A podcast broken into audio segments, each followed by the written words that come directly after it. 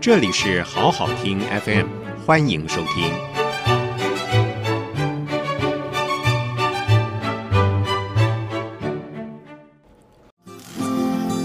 迎向乐活，美丽人生。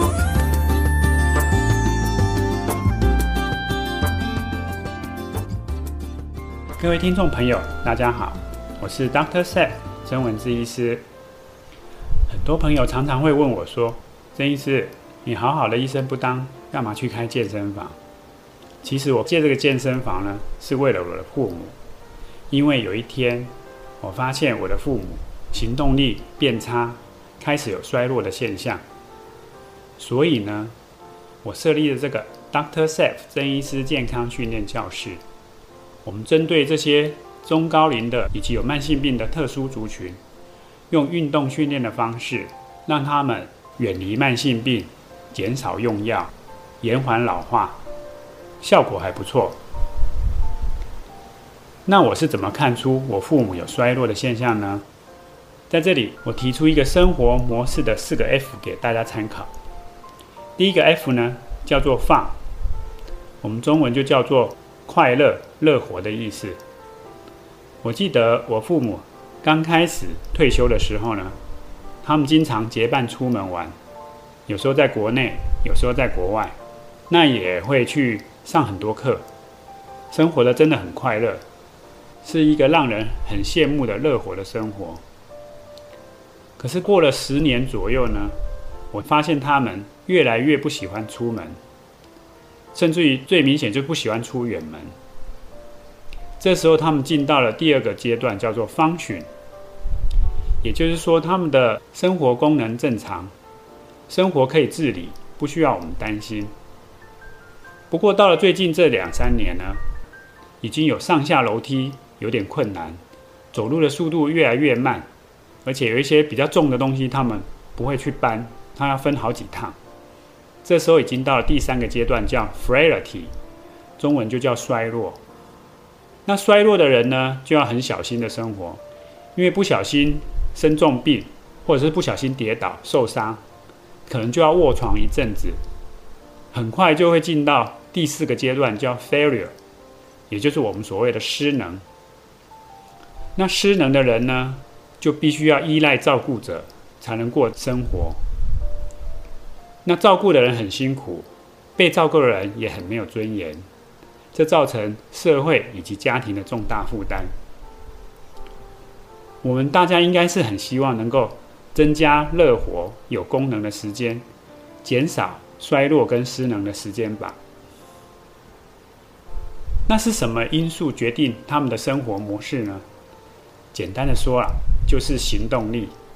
行动力呢，不是光靠吃养生餐或者吃药、吃健康食品就可以增加的。首先，他们要面对一个肌少症的问题。那肌肉呢，逐年流失，让老人家没办法轻松的上下楼梯、搬重的东西，甚至于连起身站立都会有困难。这个呢，需要肌力训练来克服。还有呢，就是心肺耐力差，走远一点或是走有坡的路，他们会觉得很喘、很不舒服。这需要心肺有氧训练来增加。还有呢，就是觉得身体僵硬，有一些动作做不来，比方说手举不高，脚抬不高。这个呢，就需要柔软度的训练。最后，他们是需要做平衡训练来减少跌倒的机会。很多人也许会问：嗯，我父母年纪那么大，七八十岁，还可以做运动训练吗？我的教室呢，有一个九十三岁的学员，这个阿嬷每年都想要出国玩。前几年他去张家界游玩的时候呢，同团有一个中年的记者，走得比他还慢，回来还特别报道他。那去年呢，他去欧洲旅行的时候，回来脚不幸感染了蜂窝组织炎，治疗休息了一阵子之后呢，他发现他的腿没有力气了。所以呢，他赶紧到我的健身教室报道，接受肌力训练。那他不像一般人这样妄谈老化没用，而是很积极的努力接受训练，那他的家人也很支持他，这不是我们的模范吗？那这些运动训练呢，只要好好的配合营养跟休息，就可以强化中高龄人士的行动力。那各位听众朋友的年龄不一定很大，不过你也可以帮你的长辈、家里的父母思考看看，他们要如何面对老化的问题。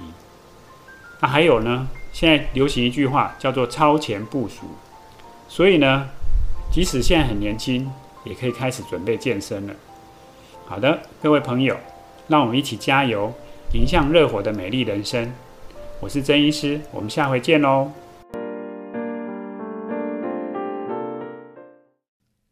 谢谢收听，请继续关注好好听 FM，记得帮我们分享给您的亲友，祝大家平安健康。